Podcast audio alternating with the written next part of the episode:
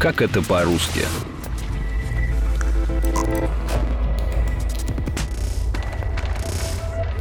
работаю много лет. Эти же clients ко мне приходят. Я их обожаю одевать. Мы, я знаю все о них, какой у них wardrobe, все. Мы делаем здесь amazing customer service. У меня хороший став с нами работает. И этот став уже со мной почти... Давайте честно.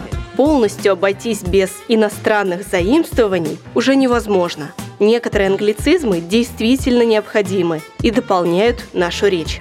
К примеру, описывают предмет или процесс, у которого в русском языке до сих пор не было отдельного названия. Но значение некоторых таких новых слов не всегда понятно. Кому нужен аутсорсинг, кто такой ритейлер и что такое кэшбэк. Всем привет! Меня зовут Настя Кудрявцева, а это новый эпизод подкаста «Как это по-русски» про англицизмы.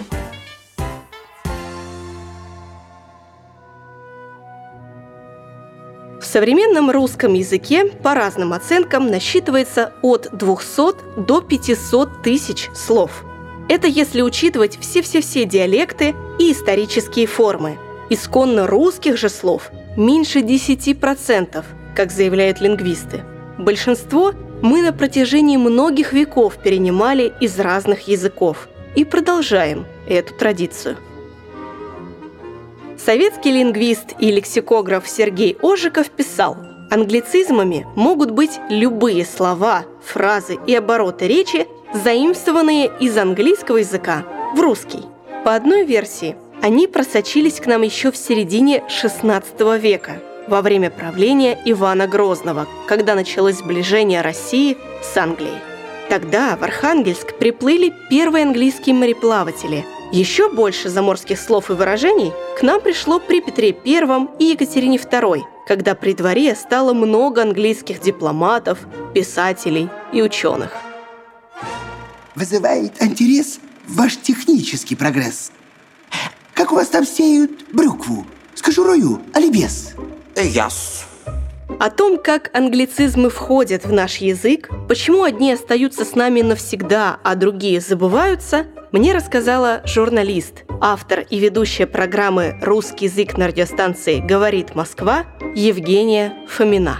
Огромное количество англицизмов приходит к нам из соцсетей, из видеоигр – Многие просто приживаются, потому что английский язык у нас учат практически в каждой школе. В какой-то момент детям хочется свежевыученное слово воткнуть в свою повседневную речь. Основная вина – это интернет, плюс корпоративное общение, потому что крупные международные компании очень часто используют англицизмы в деловом общении. То, как слово начинает себя вести в русском языке, по многом зависит от того, насколько оно действительно нужно. Оно обозначает какое-то понятие, для которого не было ранее обозначения, значение. Ну, то есть появилось какое-то новое понятие, условно говоря, интернет. Вот и слово интернет тоже появилось.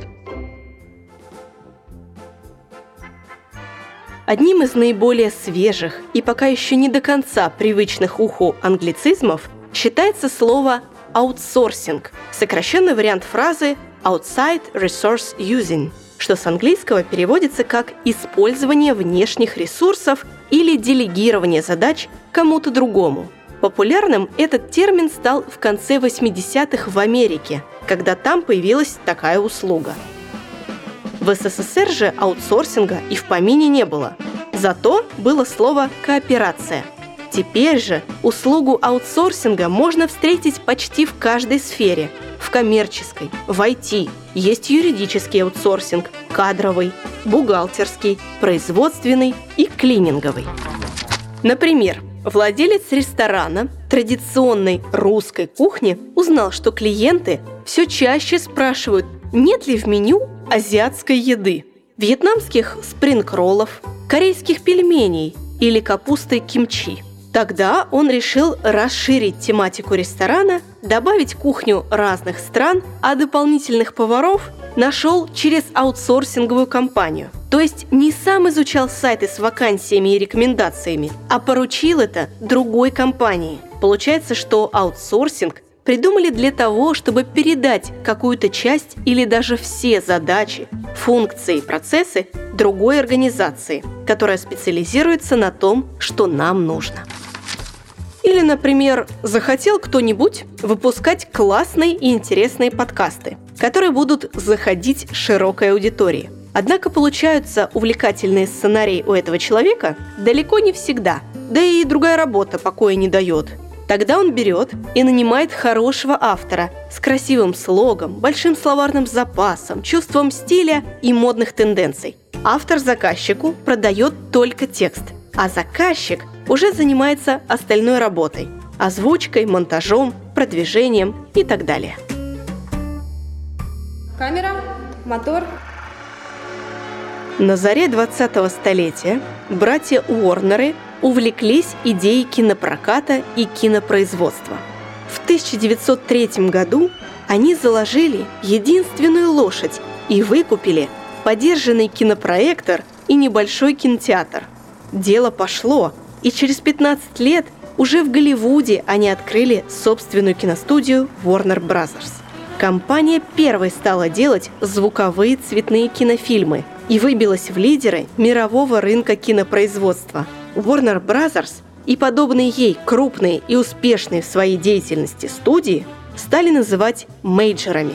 В начале 21 века этот термин позаимствовали и мы. Теперь слова «лидирующий», «главный», «основной», «более важный» иногда заменяют значением «мейджор». С английского языка переводится как «большой», «старший». Когда в разговоре упоминают это слово, то в большинстве случаев имеют в виду какую-нибудь крупную музыкальную или кинокомпанию. В России, к примеру, это СТВ, Art Picture Studio, Central Partnership. США первыми мейджерами были Universal, Paramount, Disney, Columbia и так далее – Все чаще, и уже не только в бизнес-сфере, звучит термин «ритейл», в переводе с английского «розничная торговля».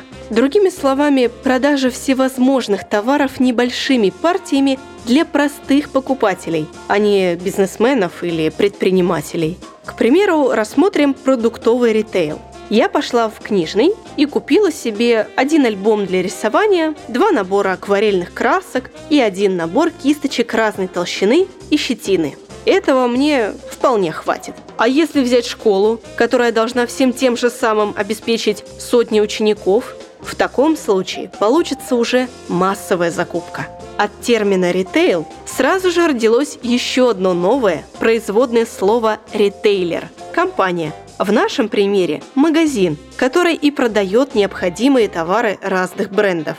Но также ритейлером может быть и сам продавец.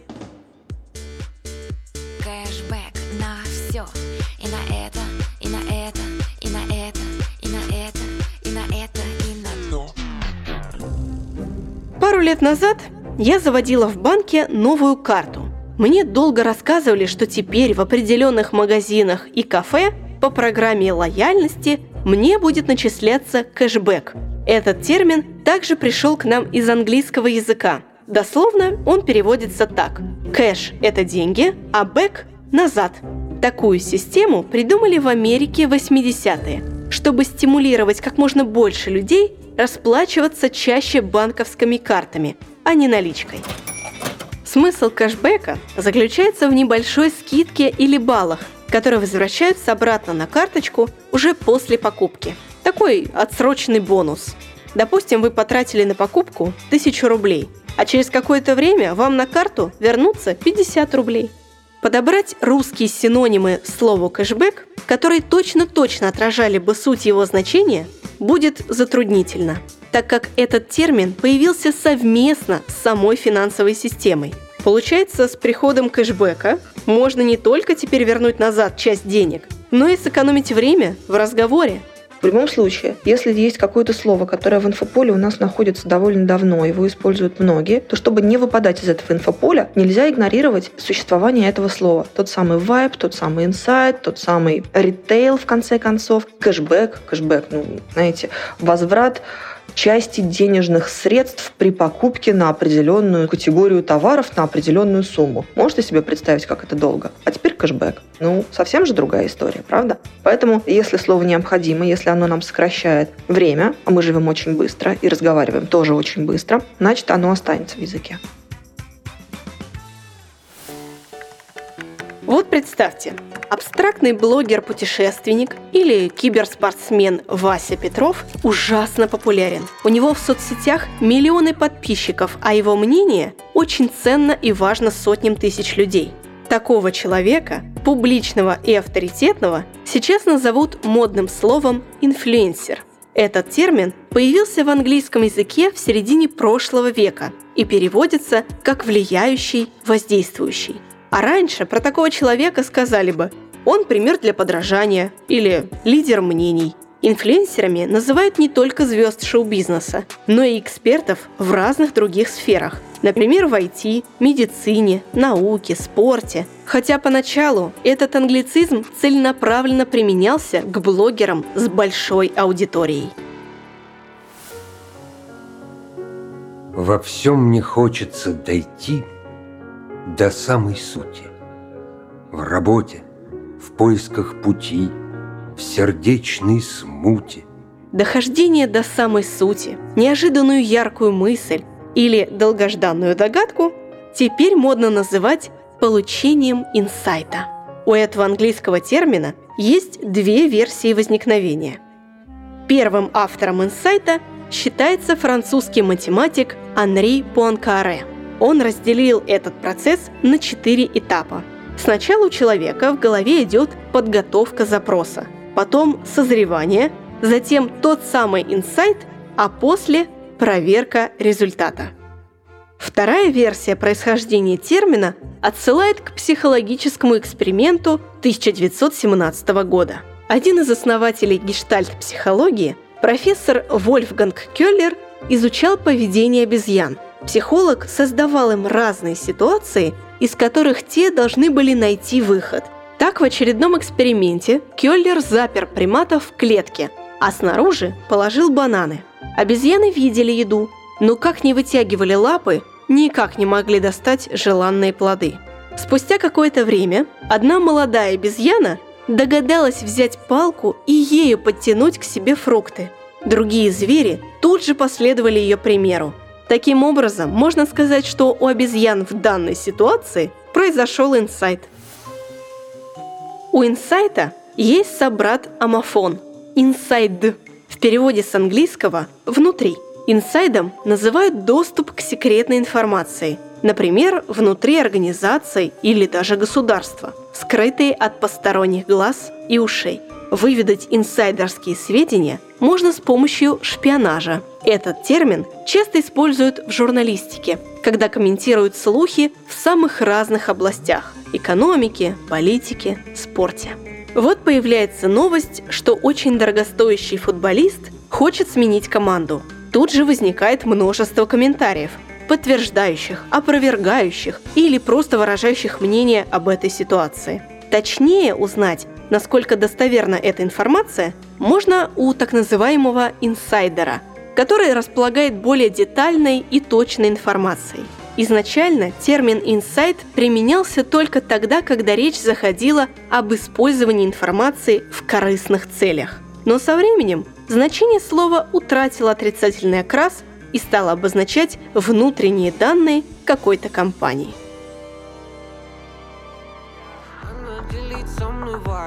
My baby, beautiful life Самый, самый чистый кайф Только ты не привыкай Она делит со мной vibe Beats my baby, beautiful life Еще одно английское понятие «vibe» является сокращенной версией слова «vibration» – вибрация. Есть мнение, что первыми стали произносить это слово эзотерики, подразумевая позитивные вибрации.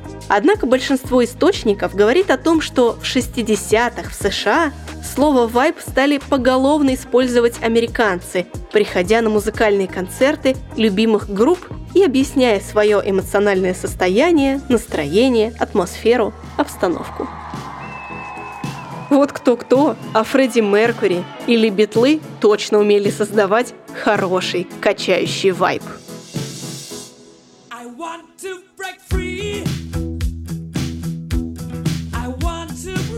Сейчас это слово можно нередко услышать на любой вечеринке, да и просто у кого-то в гостях. Какой у вас тут ламповый вайб?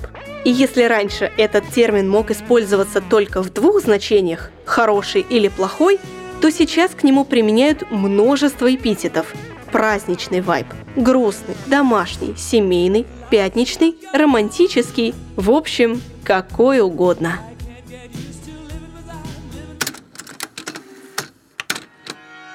Мадемуазель, пардон. Мисс Кузи, за мой уличный жаргон. Excuse me, мы можем перейти на литературный русский Но, пожалуй, юх с ним. Продолжим в том же русле. Хватит жевать сопли Большинство англицизмов уже прочно вошли в повседневную жизнь, закрепились в нашей речи, и мы уже навряд ли сможем избавиться от них. Но, как считают лингвисты и филологи, опасаться и противиться этому не стоит. Нужно лишь чувствовать грань и понимать, где уместно чистить заимствованиями, а где это будет совсем не к месту. Мне кажется, что бояться совершенно точно англицизмов не нужно. Нужные останутся, ненужные отвалятся. А русский язык существует тысячелетиями, и ничего с ним плохого пока что не происходило за все это время. Он выживет, он выстоит, переживать за него не стоит. Вы слушали эпизод подкаста «Как это по-русски» про англицизмы и их русские аналоги. Подписывайтесь на нас на сайте ria.ru, в социальных сетях, ВКонтакте или Телеграме, а также на Яндекс Музыке и других доступных агрегаторах. Пока-пока!